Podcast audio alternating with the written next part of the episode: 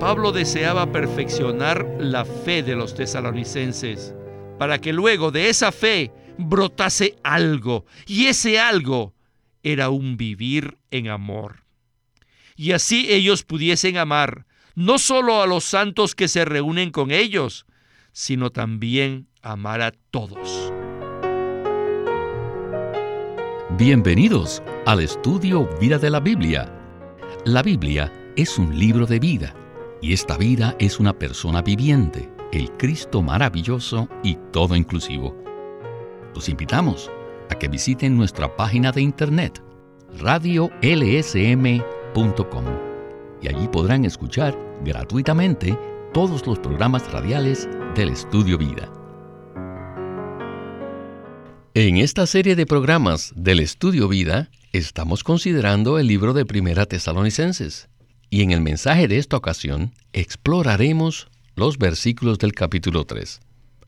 Cuando el apóstol Pablo pasó por primera vez por Tesalónica y estableció la iglesia allí, él puso un cimiento sólido en los nuevos creyentes.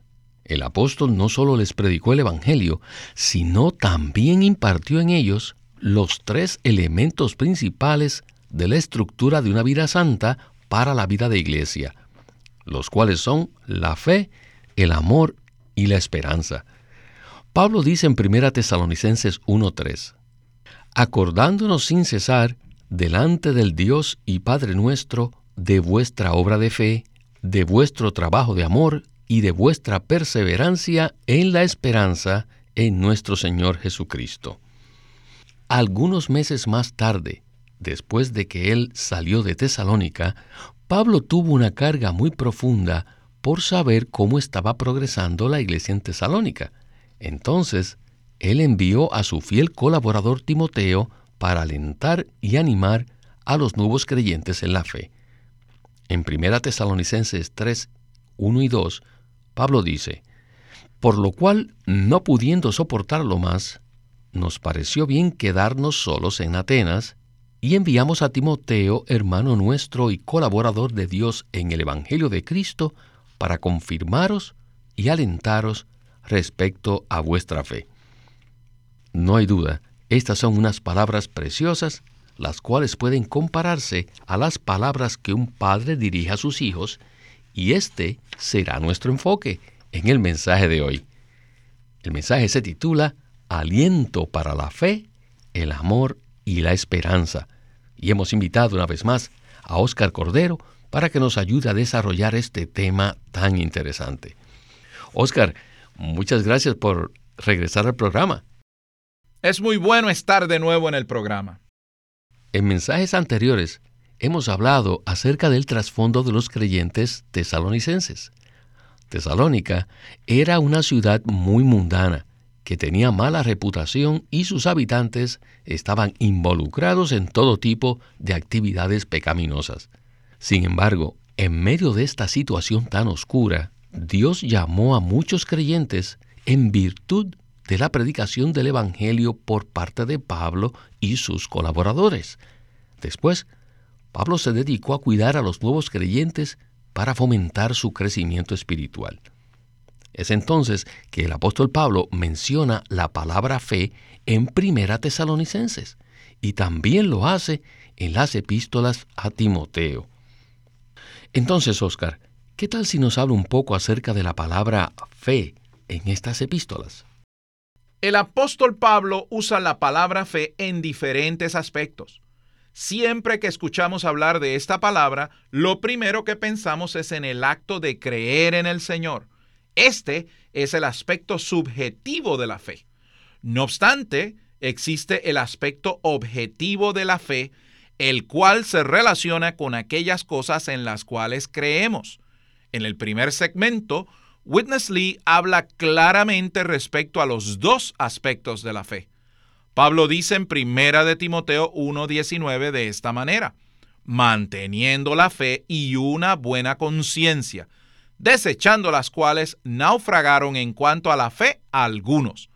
Este es un buen versículo que nos muestra los dos aspectos de la fe. La palabra fe en el Nuevo Testamento tiene dos aspectos un aspecto objetivo y otro subjetivo. La fe objetiva se relaciona con las cosas en las cuales debemos creer para ser salvos. La fe subjetiva se refiere a nuestra acción de creer. Si tenemos claro estos dos aspectos, podremos comprender lo que dice Pablo en Primera de Tesalonicenses. Muy bien, con esta palabra de introducción estamos listos para escuchar a Witness Lee en el primer segmento del mensaje. Adelante. En el Nuevo Testamento la fe tiene dos aspectos. El aspecto objetivo y el aspecto subjetivo. El aspecto objetivo se refiere a las cosas en las cuales creemos para ser salvos. Muchas veces en la comunión cristiana les preguntan a las personas cuál es su fe, es decir, en qué cosas creen. La fe objetiva no se refiere a la acción de creer, sino más bien a las cosas en las cuales creemos. Las cosas en las cuales creemos son todo el contenido del Nuevo Testamento. Una vez que alguien escucha estas cosas, espontáneamente se produce una fe interior, o sea, una fe subjetiva, que se refiere al hecho o la acción de creer. El aspecto objetivo de la fe es muy, pero muy profundo.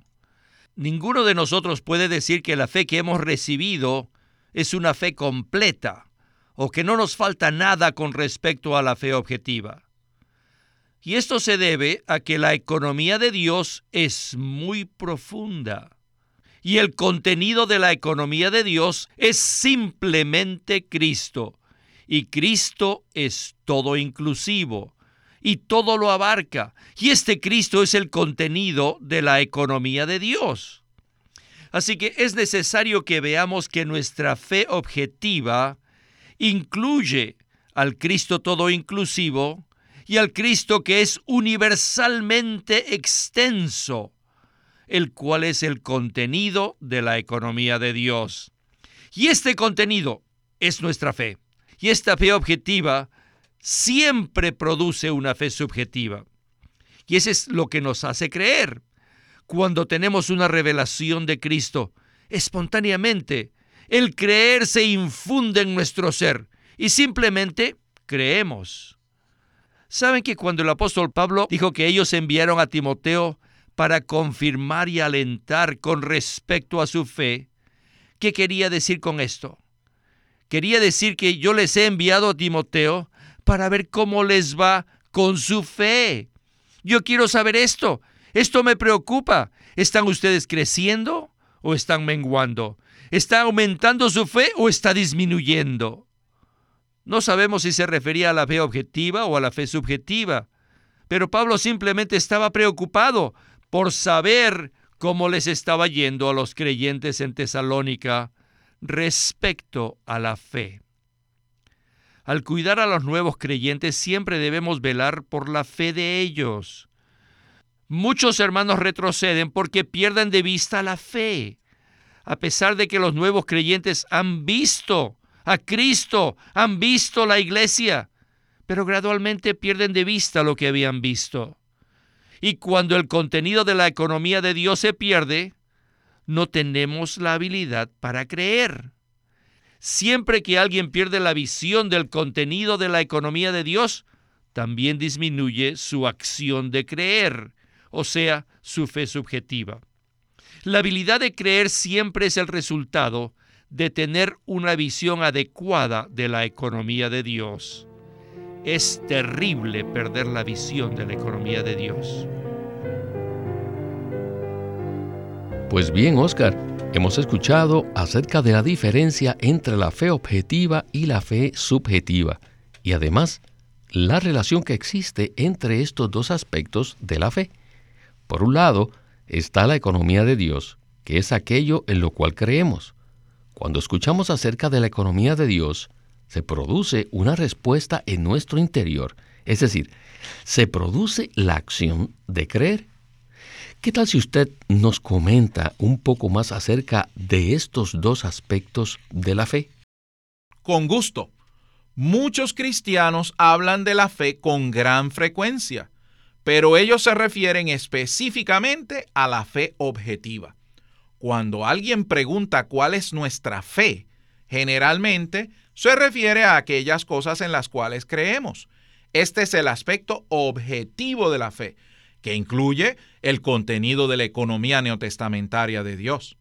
No obstante, cuando escuchamos acerca de la fe objetiva, es decir, cuando escuchamos acerca de la economía neotestamentaria de Dios, inmediatamente se produce una fe dentro de nosotros de manera espontánea. Esto significa que una vez que escuchamos la fe objetiva, se genera en nosotros la fe subjetiva. Cuando el apóstol Pablo predicó el Evangelio en Tesalónica, se produjo una respuesta dentro de los creyentes que los hizo ver algo. Al escuchar la economía de Dios, ellos creyeron. Una vez recibieron la revelación acerca de Cristo, los tesalonicenses no pudieron evitar creer en Él. No obstante, es posible perder esta visión. Por ese motivo, Pablo tenía la preocupación de enviar a su fiel colaborador Timoteo para que se cerciorara de si la fe de los tesalonicenses estaba creciendo. El apóstol velaba por la fe de sus hijos espirituales y se preocupaba por saber cómo estaban respecto a la fe objetiva y a la fe subjetiva. Aquellos que abandonan la vida de la iglesia lo hacen porque pierden la visión respecto a la economía neotestamentaria de Dios. Esto hace que se enfríen gradualmente y terminen, así como dice Pablo en Primera de Timoteo 1:19, naufragando en cuanto a la fe. Por eso es muy importante que oremos para que la visión respecto a Cristo permanezca fresca en nosotros y así nuestra fe se siga incrementando. Gracias, Oscar, por esta explicación tan acertada. En la introducción del programa hablamos acerca de los tres elementos principales de la estructura de una vida santa para la vida de iglesia, los cuales son la fe, el amor y la esperanza. Si nuestra fe ha sido confirmada y consolada, así como lo hizo Timoteo en Tesalónica, el resultado que se produce será el amor. Pablo dice en 1 Tesalonicenses 3 del 9 al 10 de la siguiente manera. Por lo cual, ¿qué acción de gracias podremos dar a Dios por vosotros? Por todo el gozo con que nos gozamos a causa de vosotros delante de nuestro Dios, suplicando de noche y de día con gran insistencia, para que veamos vuestro rostro y completemos lo que falta a vuestra fe. En cuanto a lo que acabamos de escuchar que escribió Pablo, Timoteo había sido enviado para completar o perfeccionar la fe de los tesalonicenses. Puesto que la iglesia en Tesalónica era muy joven, había muchas áreas de su fe que necesitaban ser perfeccionadas. ¿Qué tal entonces si regresamos de nuevo con Witness Lee para escuchar la segunda porción del mensaje? Adelante. Pablo dice en el versículo 6, pero cuando Timoteo volvió de vosotros a nosotros y nos dio las buenas noticias de vuestra fe y amor, Él nos dio las buenas noticias de vuestra fe y amor. El amor es sencillamente el fluir de la fe. El amor es la fe que sale de nosotros. La fe es el fundamento. El amor es la edificación y la esperanza es la piedra cimera de todo el edificio. Primeramente, en esta obra de establecer a los tesalonicenses para confirmarlos, Pablo primero habla de la fe y gradualmente empieza a hablar del amor. Así que les dice, suplicando de noche y de día con gran insistencia para que veamos vuestro rostro y completemos lo que falta a vuestra fe. El deseo de Pablo era visitar a los tesalonicenses para verlos de nuevo y completar lo que les faltaba a su fe. Era como si les estuviera diciendo, vosotros tesalonicenses, lleváis menos de un año en el Señor. Ciertamente tenéis carencias en cuanto a vuestra fe objetiva y vuestro creer subjetivo. Todavía hay muchas cosas que no os han sido reveladas. Hay muchas cosas que aún no les hemos abierto a ustedes. Así que, por tanto, quisiéramos visitaros de nuevo para mostraros aún más, más acerca de Cristo. De esa manera tendrán más visión y vuestra visión de la fe objetiva será ampliada y espontáneamente vuestra fe subjetiva aumentará. En los primeros diez versículos del capítulo 3, Pablo solo ha hablado de la fe como el primer elemento de la estructura de la vida santa para la vida de iglesia. Pero a partir del versículo 11, Pablo pasa de la fe al amor. Y allí dice, ahora bien, el mismo Dios y Padre nuestro, y nuestro Señor Jesús, enderece nuestro camino a vosotros. Y luego continúa en el versículo 12, y el Señor os haga crecer y abundar en amor unos para con otros y para con todos, como también lo hacemos nosotros para con vosotros. Pablo deseaba perfeccionar la fe de los tesalonicenses, para que luego de esa fe brotase algo, y ese algo era un vivir en amor. Y así ellos pudiesen amar no solo a los santos que se reúnen con ellos, sino también amar a todos. Oscar, qué palabra tan maravillosa. Cuando los creyentes ven a Cristo, se produce una respuesta de amor en ellos. En otras palabras, cuando somos confirmados y alentados en la fe, espontáneamente se produce en nosotros una respuesta de amor hacia los demás santos. ¿Qué tal si nos amplía un poco más este punto? Como usted dijo, este es un punto maravilloso.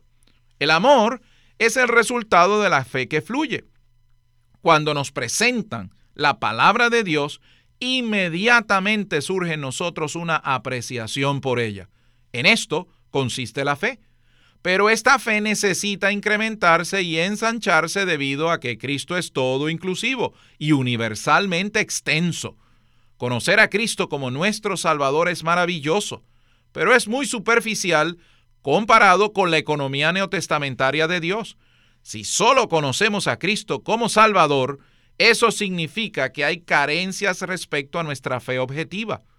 Debido a que lo que vemos es limitado, nuestra acción de creer también es limitada. Nuestra capacidad de creer depende de lo que hemos visto.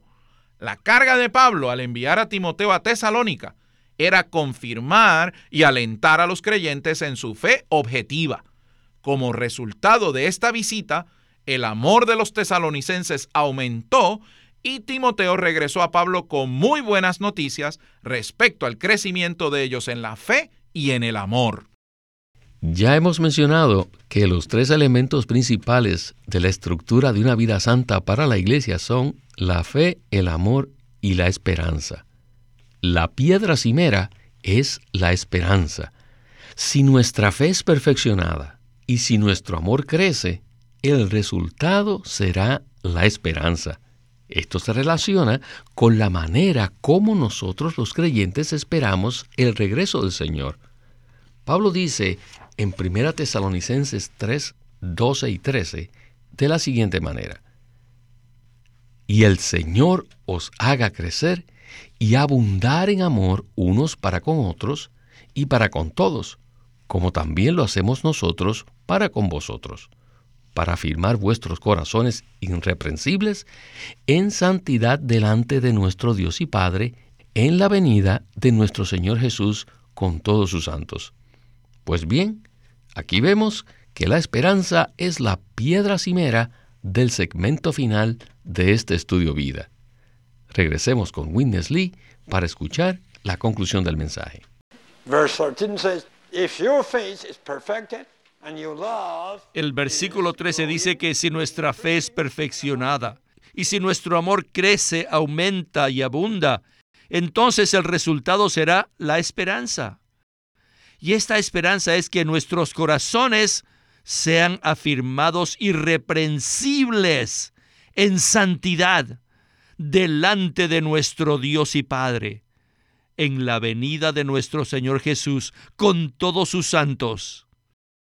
Aunque en este versículo no se menciona la palabra esperanza, no obstante está implícita. La confirmación de una vida santa para la vida de iglesia está relacionada con la estructura, y esta estructura se compone de la fe, el amor y la esperanza. La manera en que Pablo cuidaba de los nuevos creyentes, de los jóvenes, era totalmente de la manera como lo hacemos nosotros. Él le mostraba a los nuevos creyentes que ellos habían sido regenerados por Dios el Padre y que habían sido introducidos en una unión orgánica con el Señor Jesucristo. Y por lo tanto ellos poseían esta estructura de una vida santa para la vida de iglesia. Y una vida santa quiere decir que es una vida totalmente separada para Dios. Una vida santificada para Dios. En otras palabras, es llevar una vida en función de Dios. Es llevar una vida para Dios, por Dios, con Dios y en Dios. Y tal vida santa tiene como meta la vida de iglesia. La vida santa es para la vida de iglesia. Los elementos que componen la estructura de dicha vida son la fe, el amor y la esperanza. Entonces, ¿qué debemos hacer con los nuevos creyentes y con los jóvenes creyentes? Nuestra función consiste en fomentar el desarrollo de esta vida. Debemos nutrirla, cuidarla, para que pueda crecer. Pero no solo eso, sino que además debemos aprender a confirmarla, a fortalecerla y ayudarla a crecer en su estructura de fe, amor y esperanza. Estas tres cosas. Establecer la fe, establecerla con amor y establecerla con esperanza.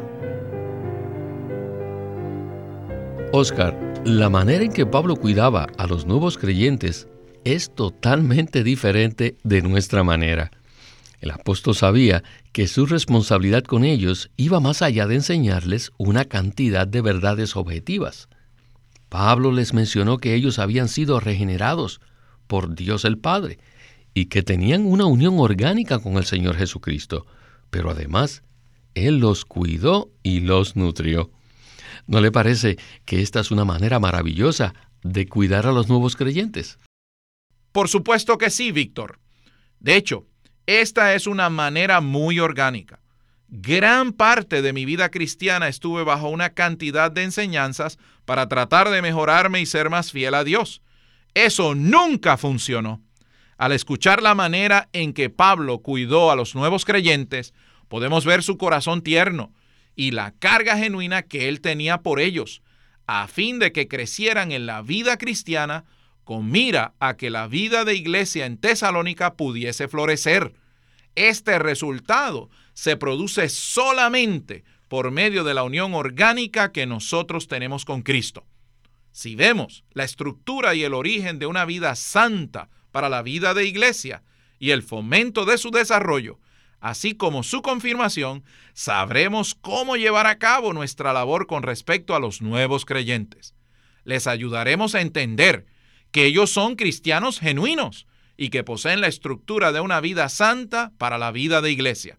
Luego, los cuidaremos tiernamente para fomentar el desarrollo de esta vida y confirmaremos en ellos la fe, el amor y la esperanza. Esta es la manera orgánica de cuidar a los nuevos creyentes. Y yo no puedo más que exclamar, Gloria al Señor, por este estudio vida tan animante e instructivo. Y a usted, Oscar, muchas gracias por su participación en el programa de hoy. Esperamos que regrese pronto. Gracias por invitarme. He disfrutado mucho participar en este estudio vida. Este es Víctor Molina haciendo la voz de Chris Wilde, Oscar Cordero la de Francis Ball y Walter Ortiz la de Winnesley.